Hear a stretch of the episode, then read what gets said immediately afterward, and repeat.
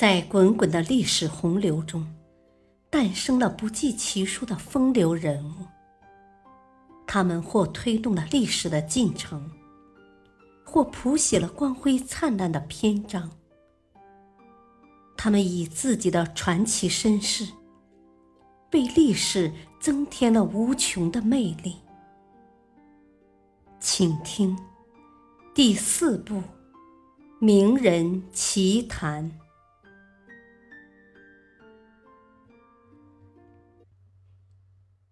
李师师下落迷踪。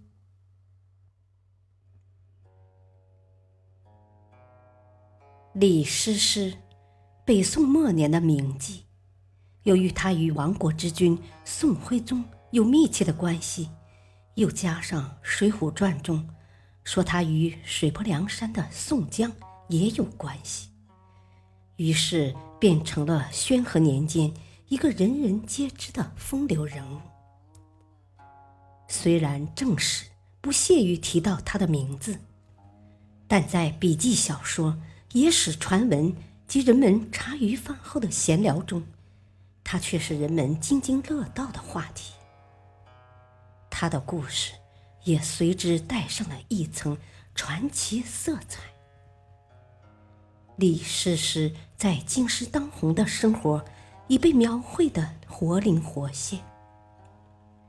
宋徽宗退位，北宋灭亡之后的李师师，他的下落更是被人们议论的热闹非凡。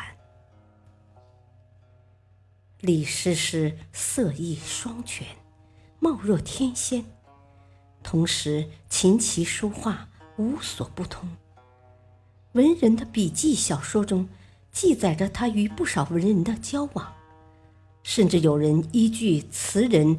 周邦彦的词附会出周邦彦与宋徽宗吃醋的故事来，《青泥莲花记》详细的记载了他与宋徽宗的关系。当时李师师作为一个名满京华、色艺冠绝的名妓，住在金线巷。宋徽宗听说他的名声之后，竟微服私访，寻至金线巷，领略了李师师的美丽多情。此后，宋徽宗常常坐着小轿，带着几名内臣来找李师师。虽是微行，但世上没有不透风的墙。这件事很快被传得满城风雨，乃至水泊梁山的宋江。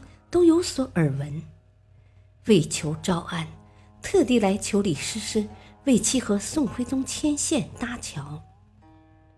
后来，宋徽宗见事既已为人所知，便不再偷偷摸摸，干脆把他接到皇宫内，封为李明妃，公然过起了名正言顺的快活神仙日子。可惜好景不长。金兵进逼京师，徽宗害怕，便将皇位让给太子钦宗，自己躲进太乙宫，做起了道君教主。李师师失去了靠山，被逐出宫门，不知所踪。李师师出宫不久，其下落有两种说法：一是被驱逐之后。接着又被抄家。二是他自知富有，抄家是难免的，便主动将自己的财富捐给河北做军饷。不管如何，两种说法的结局是一样的，即曾经名噪一时、富甲一方、权势青天的李师师，成了一贫如洗的平民女子。这之后不久。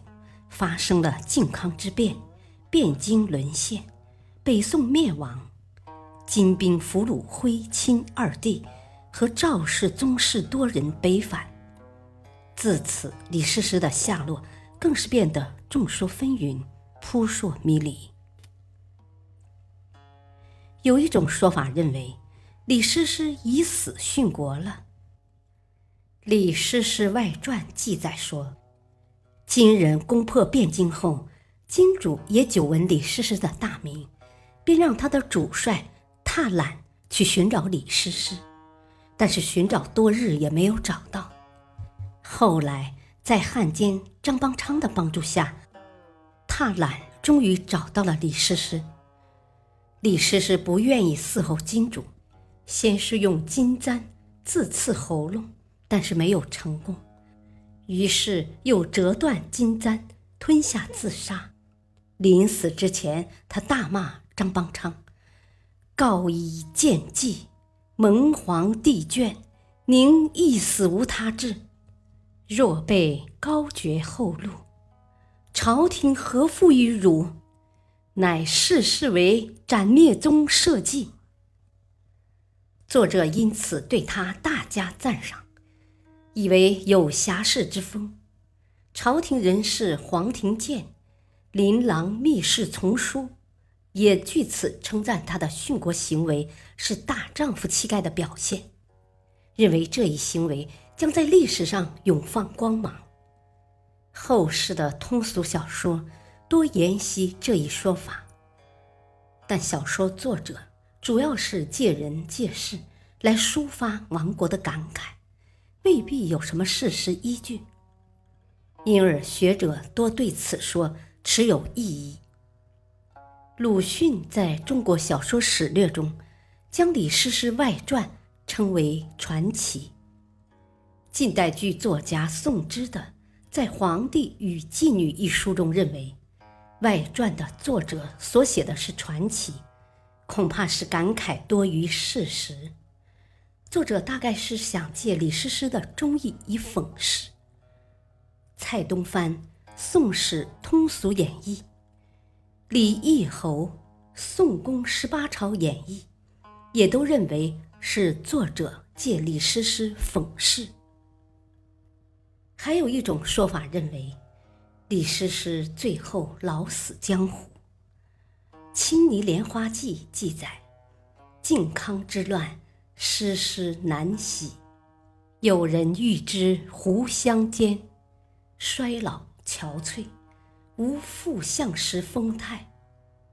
宋人张邦基《墨庄漫录》一书中，称李师师被即墨家产以后，流落于江浙一带，有时也为当地士大夫唱歌。但憔悴无复相来之态矣。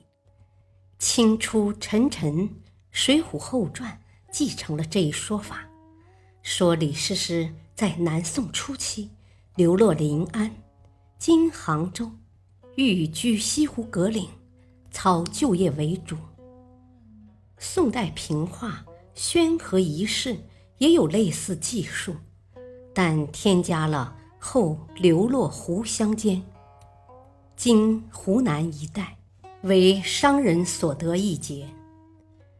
此外，还有一种说法认为，李师师在汴京失陷以后，同赵氏宗室一起被俘虏北上，最后被迫嫁给一个病残的金兵为妻，耻辱的了结残生。但也有人提出异议：当时金帅踏懒是按张邦昌。等降臣提供的名单索取皇宫妇女的，李师师早已出宫，怎么会在皇室女眷中呢？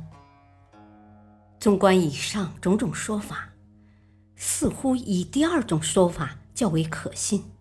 汴京失陷前，李师师已废为庶人，因此后来极有可能隐秘于民间，流落于江湖。但不管怎样，李师师毕竟是与亡国君主有关系的女子。皇帝与妓女，贵贱悬殊，其情事也必涉及国事。有关她的传闻，不免有许多臆测和讹诈的成分。因而，她的归宿究竟如何，恐怕永远是难解之谜了。感谢收听，下期继续播讲名人奇谈，敬请收听，再会。